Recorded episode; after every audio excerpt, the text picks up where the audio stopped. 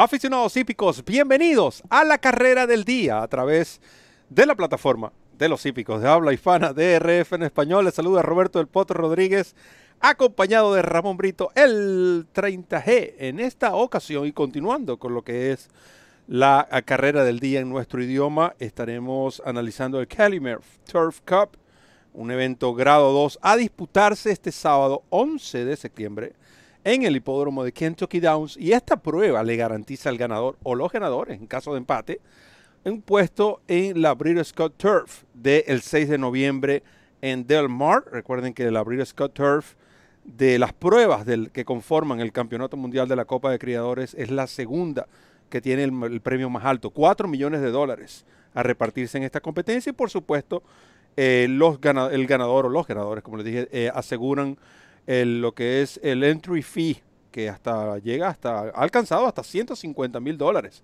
Bienvenido, Ramón, a la carrera del día. Gracias Roberto, un saludo para ti, un saludo que se extiende a todos los amigos que nos siguen a través de la plataforma de YouTube de DRF en español, la Casa de los Hípicos de Habla Hispana, nuestra casa, su casa y de nuestra parte. Bienvenidos a otro episodio de la carrera del día en nuestro idioma de miércoles a domingo. Recuerden que la carrera del día Trae además la descarga totalmente gratuita del Formulator, el programa de carreras interactivo más cómodo, más práctico, más efectivo del mercado, una cortesía de la autoridad del hipismo en Norteamérica, el Daily Racing Form. Por cierto, para apostar en esta carrera o en cualquier carrera de Norteamérica, tienes que utilizar el código Double cuando abras tu cuenta como nuevo cliente en DRF Bets. ¿Para qué? Para que ese primer depósito se duplique y eso es hasta 250 dólares. Así como lo oyes, duplica tu primer depósito hasta 250 dólares utilizando el código DOUBLE al abrir tu cuenta en DRF Bets. Ciertas condiciones y restricciones aplican. Es importante que nos visites en drf.com slash español, hagas clic en el enlace que dice apuesta a las carreras y allí conocerás los requisitos y métodos de pago para suscribirte, jugar y ganar con DRF Bets, la plataforma de apuestas del Daily Racing Form. Y quienes presentan la nómina de esta ah, carrera, un millón de dólares en premios a repartir, porque de allí vemos que hasta cuatro ejemplares eh, están a la espera, porque son elegibles desde el 13 hasta el 16. En dado caso, participarían todavía 12, un lote nutrido, pero más que nutrido, competitivo. Eh, sobre todo lo hemos dicho, ¿no? Este trazado de Kentucky Downs complica aún más porque exige mayor, eh, le exige a los ejemplares ese, ese esfuerzo, esa adaptación sobre este trazado. Eh, ejemplares de tres y más años, una milla y media. Eh, la pista no ha estado, se puede decir, 100% firme. Eh, de nuevo, hay que ver cómo se va a desarrollar esta competencia, pero para eso estamos acá y para eso está el profesor Ramón Brito, que tiene la información de esta carrera. Por cierto, de estos 14 inscritos, 6 pertenecen al establo de Mike Maker. inscribió hasta 6 ejemplares en esta prueba. Y la carrera es muy complicada eh, por varias razones. El lote es parejo, no hay un ejemplar que uno pueda decir que se destaque abiertamente en este grupo. Es una carrera, repito, sumamente equilibrada, sumamente balanceada, sumamente complicada para el análisis, para el acierto. Está en juego un cupo a la Scott Turf, eh, por ende, eh, estos ejemplares pues darán el mejor esfuerzo para tratar de hacerse de este cupo. Recuerden que esta carrera pertenece al programa gana y estás dentro de Breeders' Cup. Y esto hace que la prueba sea todavía más importante o más relevante en todo caso. Eh, la pista de Kentucky Downs, eh, lo hemos dicho en varias oportunidades, es una pista muy peculiar, es una pista que no es perfectamente plana, tiene su ascenso, su descenso, tiene una curva lejana sumamente amplia. Y sumamente eh, lejana. Y sumamente lejana además. Y la recta final, es de por lo menos 500 metros. Entonces es un hipódromo que aparte de complicado es muy exigente, sobre todo en estos metros finales, estos metros decisivos. Eh, dicho todo esto, pienso que la carrera tiene velocidad. Esa velocidad, por supuesto, representada por varios ejemplares, entre los que pudiéramos nombrar a Tide of the Sea número 4, que es un caballo que generalmente corre en punta, y el propio caballo Channel Cat, Channel Cat, un caballo que obviamente tiene eh, velocidad inicial. Y este, este planteamiento de carrera pudiera en teoría favorecer a ejemplares que corran de menos a más, ejemplares que atropellen, ejemplares que tengan eh, no solamente la capacidad de rematar, sino la resistencia para eh, este tiro, porque estamos hablando de una carrera de milla y media en un trazado que no es para nada fácil. Yo voy a indicar tres ejemplares. Es un lote nutrido, creo que es prudente eh, indicar tres, y los voy a indicar de la siguiente manera. Arclow número 5 porque es un caballo que ha tenido atenuantes en sus dos últimas presentaciones. En el United Nations grado 1, todos sabemos lo que le pasó a este caballo, estuvo a punto de rodar, se enredó en las patas de otro ejemplar, eh, perdió obviamente todo chance y de hecho llegó cortado en sus miembros delanteros. Eh, fue una carrera pues obviamente descartable para Arklow, que venía de ganar en mayo el Louisville grado 3 en Churchill Downs. En su carrera siguiente, el el tren de carrera, ese del Mar Handicap, fue una prueba de estas carreras tipo carrusel, donde el que salió adelante llegó adelante, los que se acercaron se acercaron, pero nunca pasaron el que venía adelante. Y ahí sorprendió Astronaut. Eh, venía sumamente lejos, eh, de hecho corrió último más de la mitad de la carrera y al final avanzó. Arklow llegó séptimo, pero llegó a menos de dos cuerpos de Astronaut. Él, remató realmente, él descontó ventaja, pero fue una carrera que por el estado de la pista o por las razones que sea, eh, fue ese tipo de carrera que en Norteamérica, repito, dicen carreras de carrusel, pues como los caballitos que dan vueltas y obviamente eh, no cambian de orden. Este Arklow eh, ha corrido tres veces en Kentucky Downs, tiene dos segundos y un primero. A pesar de sus siete años, a pesar de que es un caballo que ya, pues, digamos, no está en el, en el tope de su condición atlética o competitiva, sigue siendo un buen caballo, sigue siendo un atropellador de respeto. Así es que voy a indicar a Arklow con la monta de Florent Giroux y el entrenamiento de Black Cox. Voy a incluir en mi fórmula de tres ejemplares a Clean County número 9, que de los caballos de My Maker es el que me parece que pudiera ser el que se beneficie del tren de carrera. Porque obviamente eh, estos caballos de My Maker tendrán su estrategia particular. Yo pienso que la última demostración de Clean County en el Mr. D grado 1, el antiguo Arlington Million, que por supuesto cambió de nombre al no tener ese millón de dólares en premio, eh, esa demostración de Clean County fue muy buena. ¿Por qué? Porque allí llegó segundo Domestic Spending, un caballo del cual pues, Roberto y yo sabemos y entendemos que es el mejor caballo en pista de grama en distancia de aliento y este caballo le llegó relativamente cerca a Domestic Spending, que llegó segundo de Two Emmys.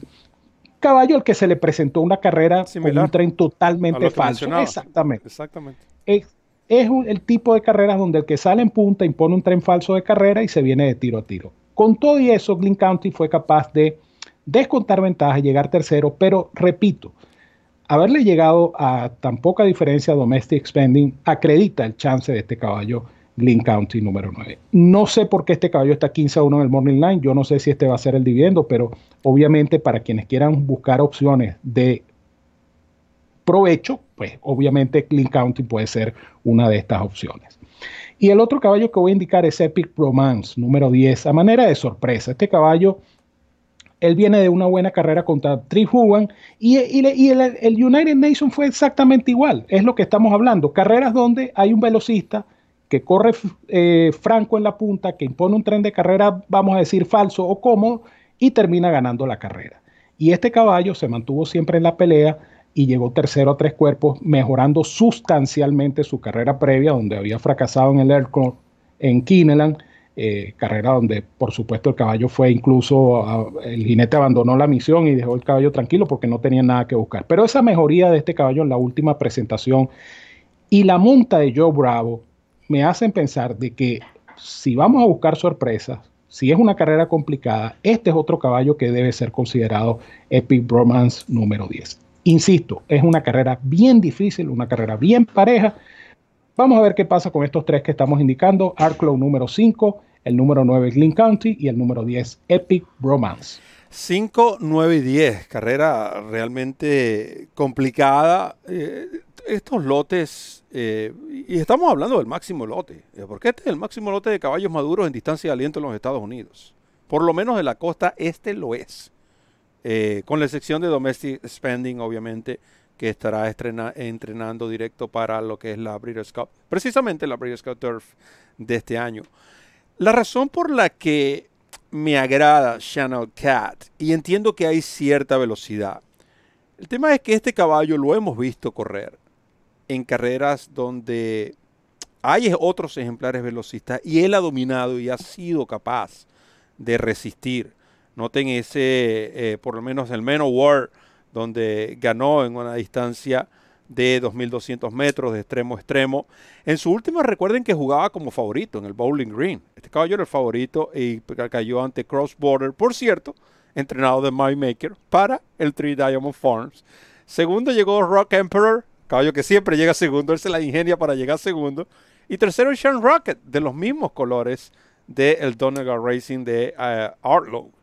Um, este caballo, sus cifras de velocidad se han mantenido. Johnny Velázquez en la delantera. Este puede, este puede ejercer un tren falso o ese tren del cual le venimos hablando. Y debido al trazado, debido a lo complicado que es eh, descontar ventaja, es posible que les gane de extremo a extremo. Sabemos que tiene la capacidad, ya lo dijimos, ah, en una sola carrera en Kentucky Downs él la ganó.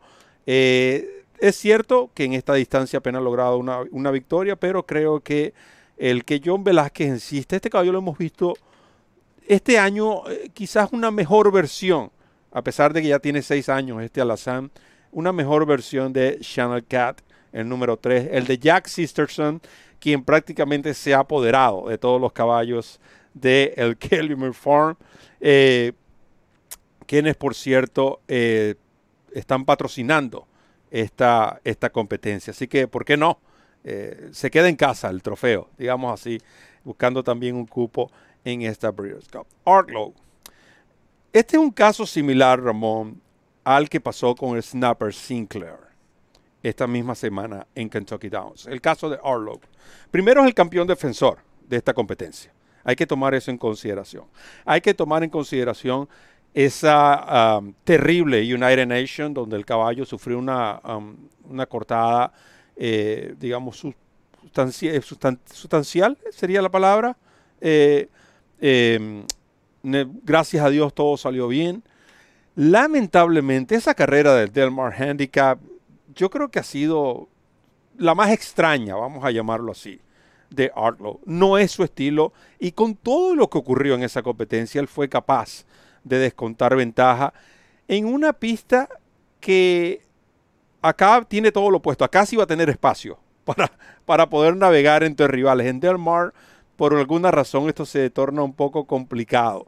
Eh, va a estar mejor puesto y es tanto así, Ramón, que su remate ese día, que el Time Form US le otorgó 120 de cifra de remate. Esto es un número bastante significativo. Y yo decía el caso de Snapper Sinclair, porque Recuerden que el hipódromo de Kentucky Downs, su meeting es muy corto, seis días de carrera, cinco días comenzaron, creo que seis días es lo máximo. Los ejemplares tienen una opción una vez al año. Y este caballo, en tres años, o tres temporadas, vamos a decir así, que ha participado, tiene dos primeros y un segundo lugar. Es decir, el caballo le encanta este trazado. Y eso es una gran ventaja al momento de hacer un análisis para una carrera como esta. Así que Arlo tienen que incluirlo en sus combinaciones. Además, todos sabemos que Brad Cox en estos momentos es el líder y por mucho en eventos de corte selectivo ganado en el 2021, camino a su segundo Eclipse Award. Quizás uno que les puede dar pelea en el Eclipse Award es este el nuevo entrenador de Breakpoint, del chileno, que va a completar mi uh, tres indicados, y selección de tres en esta competencia, un ejemplar que llegó invicto desde Chile, lamentablemente acá es otra cosa, debutó en Auctional Claiming bajo el cuidado de Chad Brown, finalizó cuarto, muy jugado por cierto ese día, y en su más reciente, en el, en el precisamente en el Bowling Green, eh, este caballo, eh, no sé si fue el lote que le pegó, no sé si fue la segunda de la reaparecida, lo cierto es que el ejemplar anda muy bien y no es común estos ejercicios que le han dado en siete furlongs. Eh, algo está tratando de, descifrar Steven Asmussen con, este ejemplar. No sabemos quién será el jinete. Recuerden que José Luis Ortiz eh, dio positivo con COVID, está siendo reemplazado. Eh, pero de nuevo, creo que este es un caballo que hay que tomar en consideración. Este, criado por sus copropietarios, el Ara Dohan Alberto, está ahora en sociedad con Tree Shimming Farm. Así que para mí eh, me quedo con Channel Cat número 3, Artload número 5 y Breakpoint en carácter de sorpresa en esta carrera. Si nosotros combinamos una superfecta acá con Outlook como base, ya que es con el que coincidimos, o como key, como se dice acá, que puede ser primero, segundo, tercero, cuarto, usan el resto combinado. Eh, esta superfecta de, de, darse va a ofrecer muy buen dividendo en este evento de corte selectivo. Por supuesto que llega a todos ustedes presentado por el Daily Racing Form. Recuerden que además de la carrera del día, usted tiene la oportunidad de descargar el Formulator. Esta es una Winner You In de la Breeders' Cup. Ramón Brito con un último vistazo a la nómina y por supuesto la despedida.